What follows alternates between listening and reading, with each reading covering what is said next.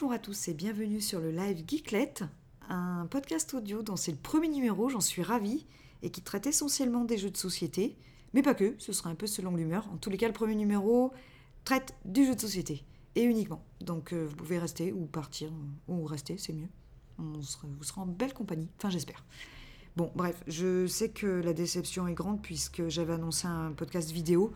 Malheureusement, je manque de temps et j'ai vraiment perdu mes marques en montage. Donc, euh, on démarre avec un podcast audio et on verra par la suite. Dans ce premier numéro de Live Geeklet, on abordera quatre sujets. Déjà, euh, l'objectif du podcast. Ensuite, l'actualité ludique, un peu ce qui se passe sur la toile en termes de jeux de société et de communauté autour du jeu de société. Ensuite, je vous parlerai de mon projet de site pour les auteurs, Board Games Angels, qu'on peut appeler Bigun, c'est plus court, c'est plus facile à retenir. Et ensuite, j'aborderai avec vous un jeu de société que je vous présenterai en 2-3 minutes. Pourquoi je l'ai aimé, pourquoi il est dans ce premier numéro, etc. etc. Allez, on démarre avec l'objectif du podcast Live Geeklet. Alors en effet, Geeklet c'est moi, je tiens un blog depuis deux ans, geeklet.fr. Je vous laisse aller le visiter. Alors pourquoi ce podcast? C'est déjà pour dynamiser le contenu de mon blog et y apporter un peu de modernité. Évidemment, le jeu de société sera au centre du podcast, mais il n'est pas impossible que j'aille euh, chercher d'autres sujets euh, qui m'intéressent. J'aime bien les gadgets, je suis assez geek. Donc voilà, c'est pour ça que je l'ai nommé Live Geeklet et j'ai pas trouvé un nom spécialement associé au jeu de société. Alors, loin de moi l'idée de copier les autres euh, podcasts. je trouve qu'ils sont vraiment excellents, dont Proxy Jeux, évidemment, et Un clic un jeu, etc. Donc je vais essayer d'être original J'espère avoir vos retours, même négatifs. Je pense que c'est avec des remarques constructives qu'on arrive à s'améliorer. Donc voilà, n'hésitez pas. Second sujet qui nous intéresse dans ce numéro, c'est l'actualité ludique sur la toile. On démarre avec Trick Track, qui est le poids lourd des sites de jeux de société. Après une refonte complète de leur site l'année dernière, ils ont récemment ouvert la création de contenu à tous leurs membres. Donc savoir qu'ils s'élèvent à 22 000, c'est quand même assez important. Donc chaque inscrit va pouvoir publier son petit article. D'ailleurs, les professionnels comme les blogueurs sont prêtés au jeu, en y allant de leur petite pub, en passant par des sujets de fond qui prêtent à réflexion. Donc c'est plutôt pas mal. Bon, par contre, j'ai lu euh, de nombreuses fois le mécontentement de certains inscrits, mais TrickTrack permet de filtrer les actualités. Vous pouvez ne voir que les articles de la rédaction. Mais moi, j'avoue, ça me plaît bien, donc je laisse, euh, enfin, je laisse en visibilité tous les articles. Et je trouve que ça rajoute euh, du dynamisme au, site, mais aussi une certaine proximité. Euh, je donne un exemple. Monster Games qui a posté une vidéo sur euh, son équipe basée à Séoul, donc on les voit défiler un à un, je trouve ça génial.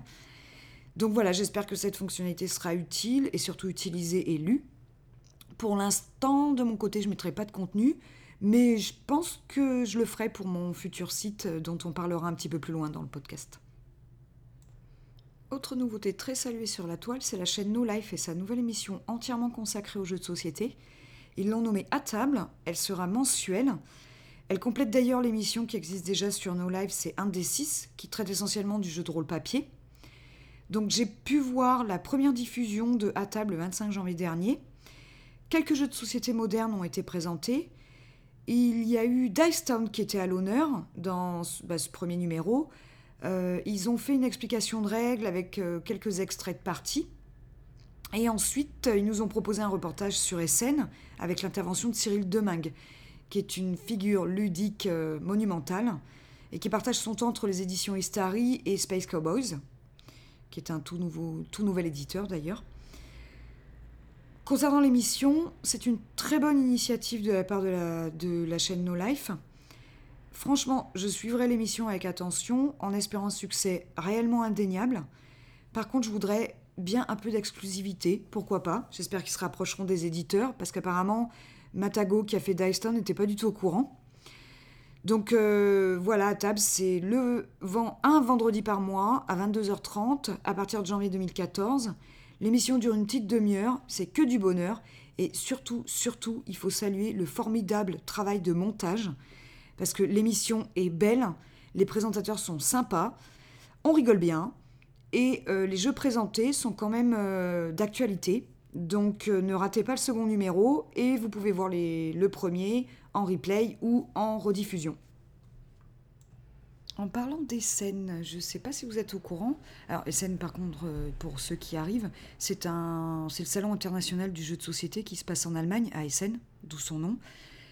Donc, en parlant de ce salon, Étienne Espreman, qui est l'auteur de Bruxelles, a annoncé à référence.be, à qui il a donné une interview, euh, qu'il souhaitait d'une part faire une extension à son jeu euh, de Bruxelles. Alors, moi, je suis ravie parce que j'adore ce jeu, mais euh, il a aussi indiqué qu'il travaillait avec deux de ses amis sur un jeu de société ayant pour thème Essen.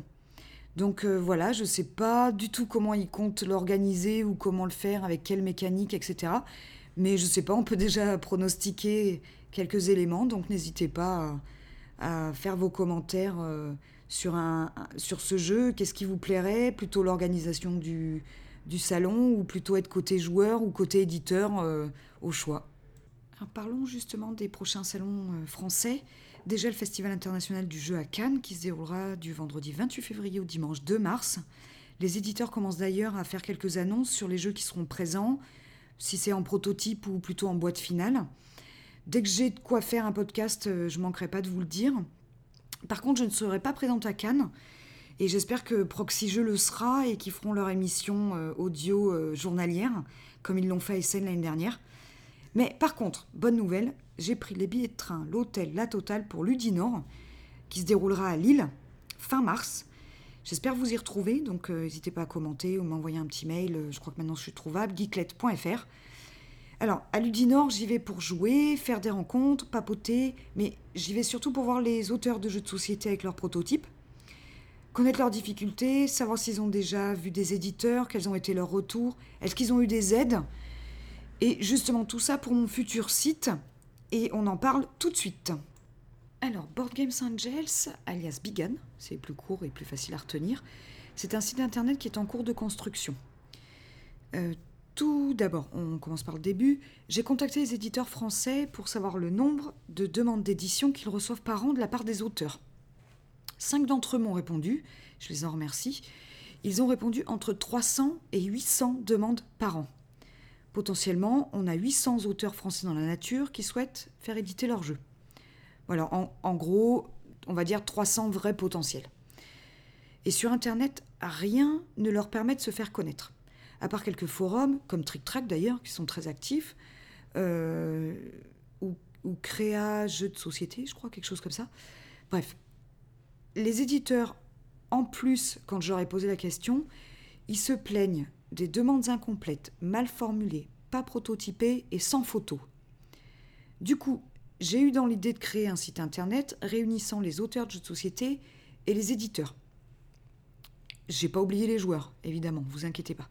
Donc les auteurs vont pouvoir inscrire leur projet avec une description brève, des photos attractives, des règles surtout très claires et des liens, pourquoi pas vers des vidéos, entre autres. Hein. Je ne donne pas toutes les fonctionnalités, euh, ce serait un peu long. Le but étant que chaque éditeur vienne chercher un jeu qui permettrait de compléter leur catalogue.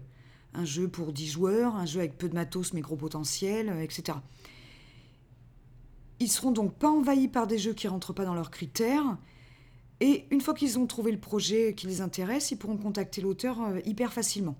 Ce sera juste par un lien. Hein.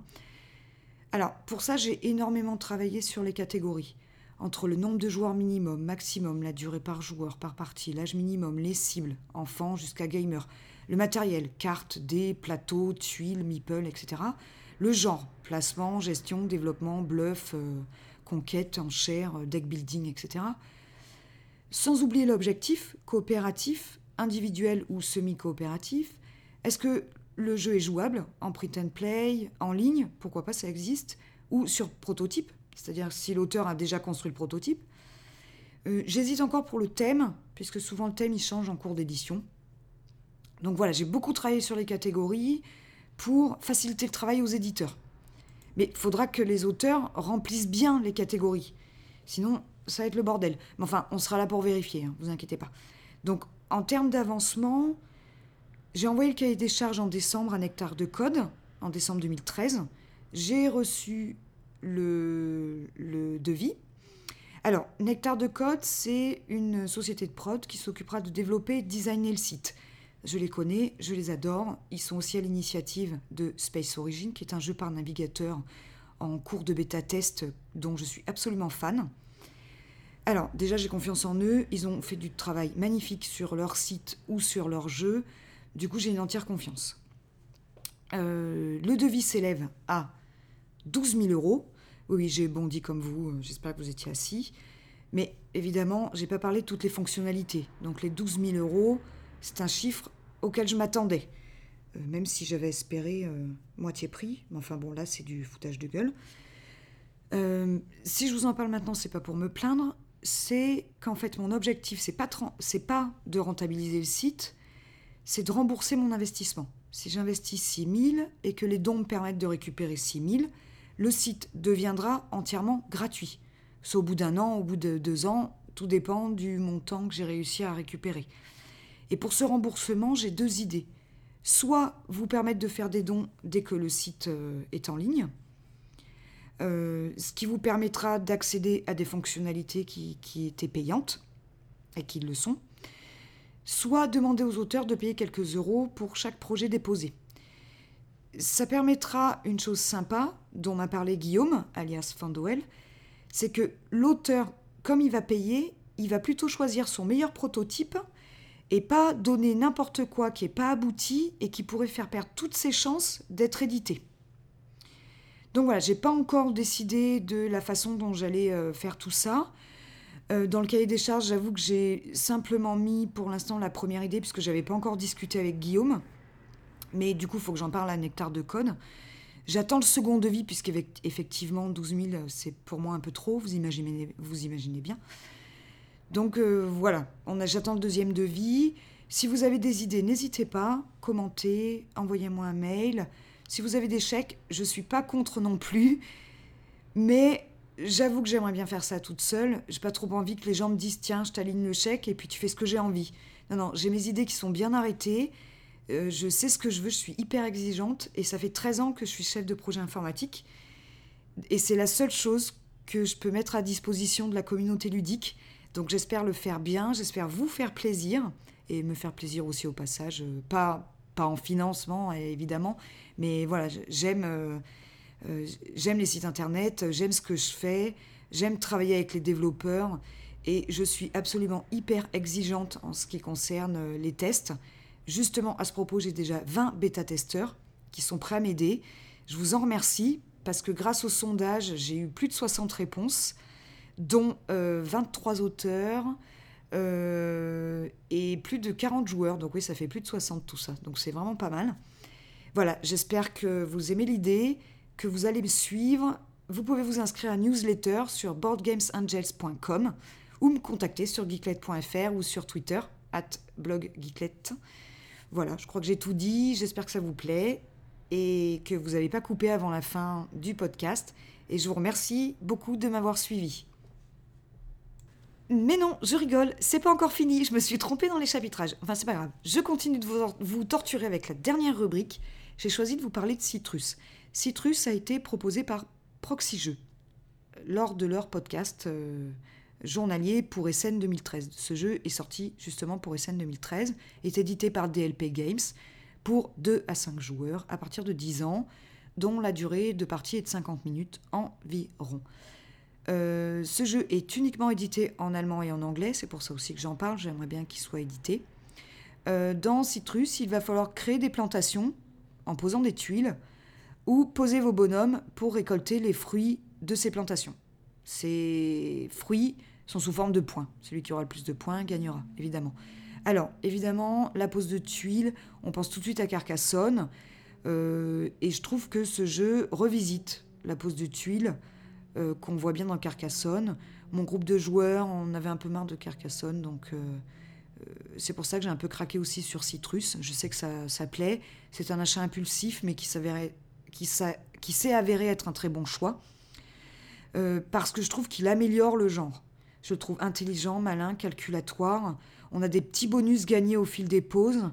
les stratégies de placement liées à leurs difficultés. Le douloureux choix, comme dit Jeu dit Jeu entre acheter et récolter, sont autant de paramètres intéressants qui poussent à faire et refaire des parties. Donc les joueurs ont bien accueilli ce jeu, les règles sont simples, peut-être les choix un petit peu compliqués, enfin, euh, on parle pas d'un Tolkien là, hein. euh, donc voilà, même à deux joueurs c'est plutôt sympa, vous pouvez voir les images sur mon blog, euh, c'est pas très violent, à quatre le plateau est très vite rempli, il va falloir trouver le bon moment et le bon endroit pour se poser, mais voilà, c'est une bonne dose de réflexion qui mêle un choix cornélien qui révèle tout le sens du jeu. Donc, pour vous le procurer, évidemment, mon seul et unique partenaire que j'adore, c'est Philibert. J'ai été visiter leur boutique. Bon, il y avait un monde de tarés à Noël, j'ai pas pu trop parler, puis de toute manière, j'étais trop timide. Euh, voilà, derrière l'écran, évidemment, c'est plus facile.